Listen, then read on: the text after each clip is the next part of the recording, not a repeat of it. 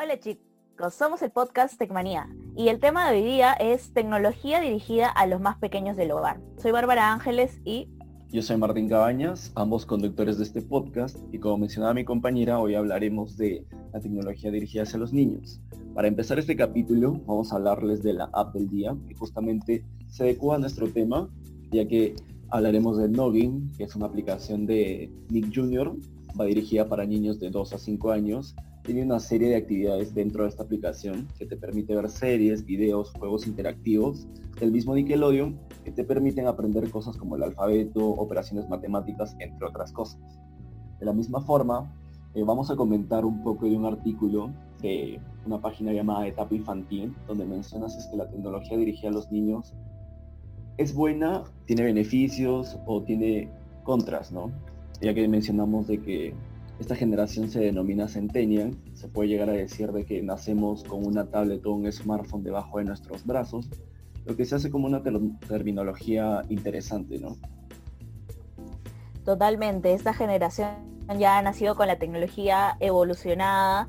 Eh, por nuestra parte, nosotros vimos la evolución de esta tecnología, el proceso de cómo se dio, y bueno, nuestros padres vieron un aspecto donde todavía no había esta, esta magnitud de la tecnología que tenemos ahora. Por ejemplo, antes teníamos que para recaudar información, para poder hacer los trabajos de la universidad, del colegio, de, distintos de distintos espacios, teníamos que ir a la, bueno, tenían que ir a la biblioteca y poder sacar la información de ahí y buscar otras fuentes, ir al tío a pedirle un libro y así poder capacitarnos y poder leer. Pero ahora todo lo tenemos en nuestras manos, con nuestra tablet, nuestra computadora, nuestros celulares, donde podemos recaudar la información con una mayor facilidad y esto beneficia mucho a los chicos, ya que por ejemplo ahorita que estamos en cuarentena eh, podemos seguir estudiando, podemos seguir aprendiendo, capacitándonos y no solo en el colegio, sino en actividades extracurriculares, ya que tenemos YouTube, tenemos muchas plataformas para seguir aprendiendo.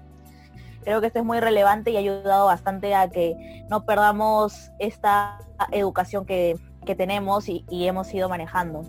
Exacto, como mencionabas, eh, vivimos en una sociedad interconectada. Lo ideal sería de que tanto padres como niños eh, realicen estas prácticas no tecnológicas para que eh, todos sean capaces de desenvolverse en esta sociedad interconectada. Se podría llegar a decir de que eh, el país más lejano ahora está súper cerca porque tenemos información a la mano, tenemos muchas plataformas que nos permiten educarnos, ya sea Netflix viendo un documental, YouTube, algunos canales dirigidos a la educación, entretenimiento, videojuegos, etc.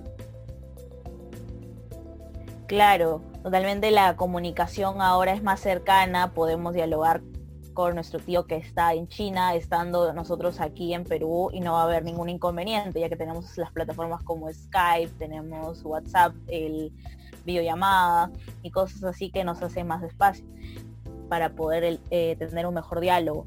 Eh, pero también hay que tener en cuenta que tenemos que tener un control de esta tecnología, ya que para los pequeños de la casa puede ser muy fácil eh, terminar en espacios inseguros para ellos o por último terminar siendo acosados virtualmente, ¿no? O el típico conocido con eh, el conocido como el ciberbullying.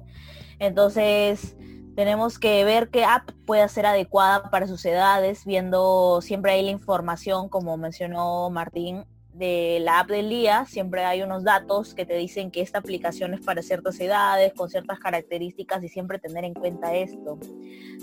También es importante eh, que buscar que los juegos, mediante los juegos los chicos aprendan, ¿no? No solo que este, se sienten a leer un libro, que es muy importante sentarse y leer un libro, pero además buscar adaptarnos a su cambio de, pues, de sus metodologías de aprendizaje eh, de ahora, ¿no? Estar muy eh, flexibles y actualizándonos en estos aspectos. Eh, tienen que ser llamativos, tienen que ser coloridos y ser adaptados a los tipos de inteligencia que tenga cada chico. Exacto, justamente temas como el ciberbullying, como lo mencionaba, son algo que preocupa mucho ¿no? a los padres, pero creo que con medidas y con la contribución de todos, no solo de padres a hijos, sino inclusive de hermanos, sea el caso de que tengas tu hermano pequeño, mediante orientación se puede llegar a convivir en un espacio adecuado junto con la tecnología, lo cual es lo ideal, ¿no? Totalmente, tenemos que siempre estar con muy, mucho cuidado, estar atentos al en beneficio de la seguridad de los chicos y igual no tenerle miedo a la tecnología siempre va a ser muy útil para todos los aspectos de aprendizaje, tanto formal como no formal, y seguir adaptándonos, pero siempre con la compañía de los adultos. Exacto. El tiempo se nos ha ido, pero antes de culminar este capítulo vamos a mencionar al fan del día, es Yasmín. Gracias por spamear todos los hashtags en todas las redes posibles, te lo agradecemos. Totalmente. Gracias Yasmin por estar unida siempre a nuestras redes, retuitear todo. Gracias por ese apoyo. Y aquí acabamos el, el podcast de hoy día. Espero que les haya gustado el tema y cualquier, cualquier, cualquier tema nuevo que quieran que hablemos, que comuniquemos, déjenlo en nuestras redes sociales. Gracias por escuchar a Tecmanía. Hasta luego.